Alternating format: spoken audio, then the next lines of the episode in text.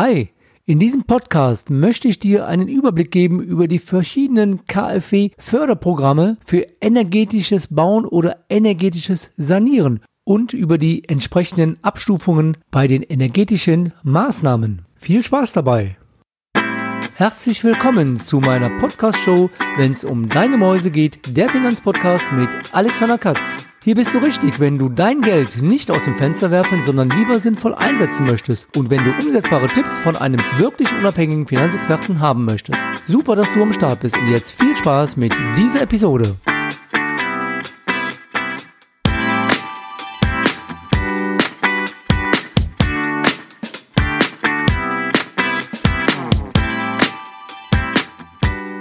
Neben der Erläuterung der Begriffe eines Energieeffizienzhauses möchte ich in diesem Podcast eine Dreiteilung vornehmen. Der erste Teil befasst sich mit der Thematik energieeffizient bauen.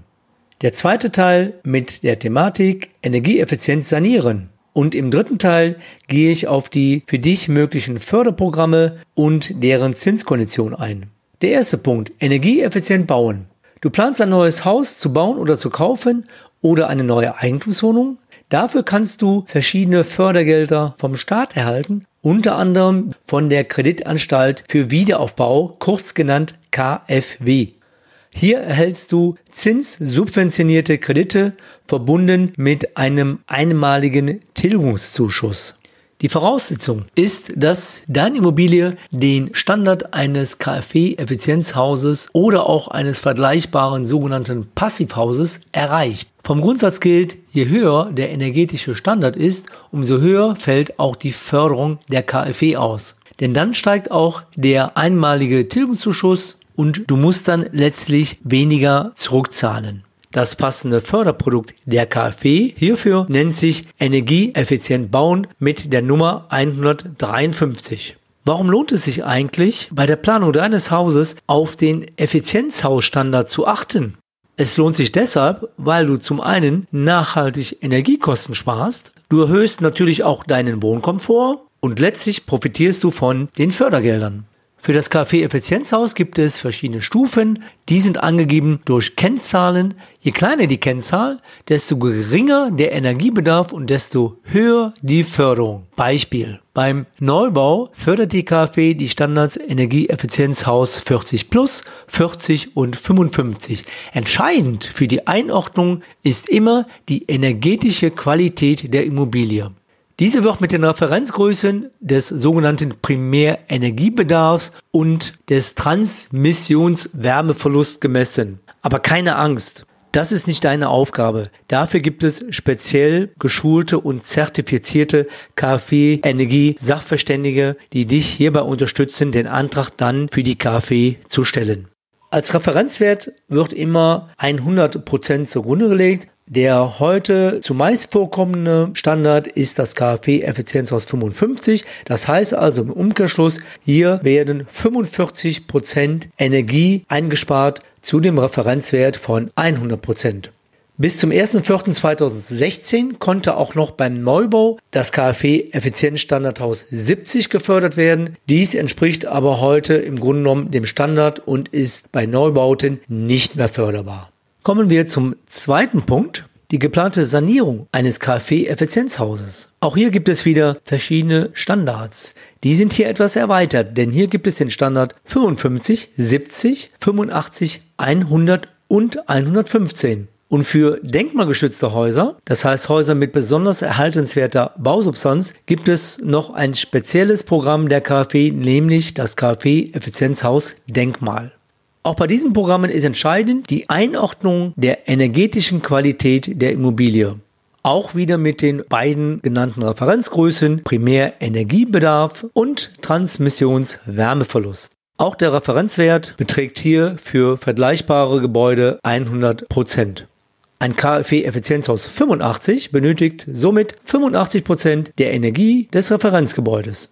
Kommen wir zum dritten und letzten Punkt. Wo findest du weitere detaillierte Informationen über die Förderprogramme der KfW? Das Programm Energieeffizient bauen findest du unter der Nummer 153. Hier sind bis zu 100.000 Euro Kredit für jede Wohnung förderbar. Laufzeiten sind bis zu 30 Jahre möglich. Der derzeitige subventionierte Zinssatz der KfW beträgt für eine Zinsbindung von 10 Jahren 0,75 Prozent pro Jahr. Und hierin sind ganz wichtig für dich noch nicht die Tilgungszuschüsse, die du je nach Einstufung des Energieeffizienzhauses auch noch bekommst.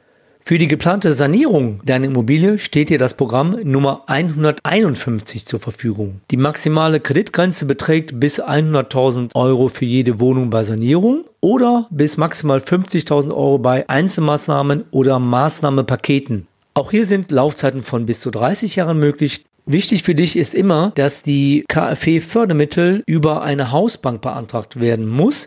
Du kannst also diese Mittel nicht direkt bei der Kreditanstalt für Wiederaufbau beantragen. Das heißt natürlich auch, dass die Beantragung der Mittel immer in deinem gesamten Finanzierungskonzept passen muss. Dass die Bank auch nach Prüfung der Objektunterlagen und nach Prüfung deiner Bonität das gesamte Finanzierungsvorhaben begleitet. Es ist auch möglich, über die KfW einen Investitionszuschuss für energieeffiziente Sanierungen zu beantragen. Dies ist das Programm Nummer 430.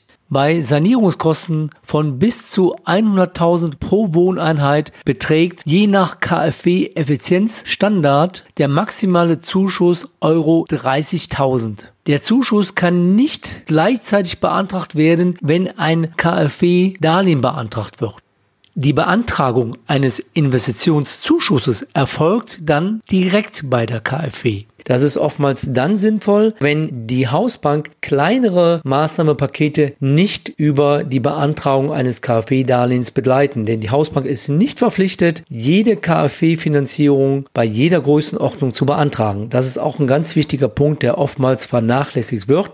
Denn wenn du bei der KfW direkt anrufst, dann wird dir die KfW immer sagen, bitte wenden Sie sich an die Hausbank. Die werden für Sie dann dieses Darlehen beantragen.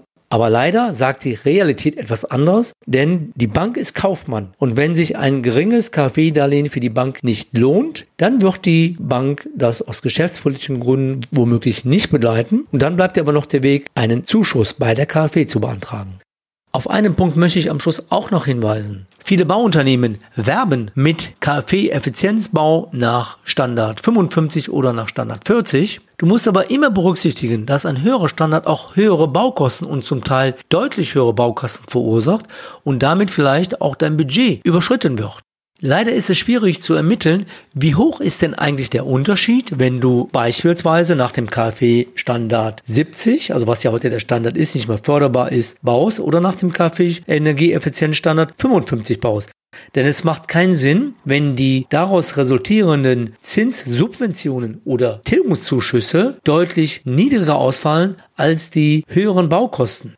Natürlich musst du dann auch noch berechnen, wie hoch sind die nachhaltig höheren Einsparungen durch den besseren Energiewert. Dafür gibt es natürlich Rechner, den findest du im Übrigen auch auf meiner Homepage, wo du den Energiebedarf ermitteln kannst. Ich bin der Meinung, man muss immer irgendwie die goldene Mitte finden, dass also der Energieeffizienzstandard für dich gut ist, dass du damit zufrieden bist und dass dein Budget damit auch wirklich nicht deutlich überschritten wird. Vorteil ist sicherlich, wenn du heute einen Bau planst oder eine Sanierung planst und die richtig gestaltest, dass langfristig ein höherer Verkaufswert gegebenenfalls dadurch erzielt werden kann. Wenn du weitere Informationen zu diesem sehr komplexen Thema erhalten möchtest, hast du die Möglichkeit, in den Show Notes dieses Podcasts die Verlinkung anzuklicken. Die führen dich direkt zu der KfW und zu weiteren Informationen der einzelnen Möglichkeiten der Förderprodukte.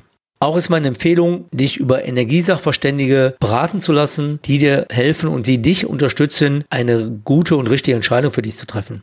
Wie du es von mir gewohnt bist, wirst du in meinem Blog auch eine kompakte Zusammenfassung dieses Thema erhalten. Dort findest du nochmal einen Gesamtüberblick über die heute genannten Themen. Und wenn du weitere Informationen erhalten möchtest, dann nutze gerne die verschiedenen Kontaktmöglichkeiten zu mir.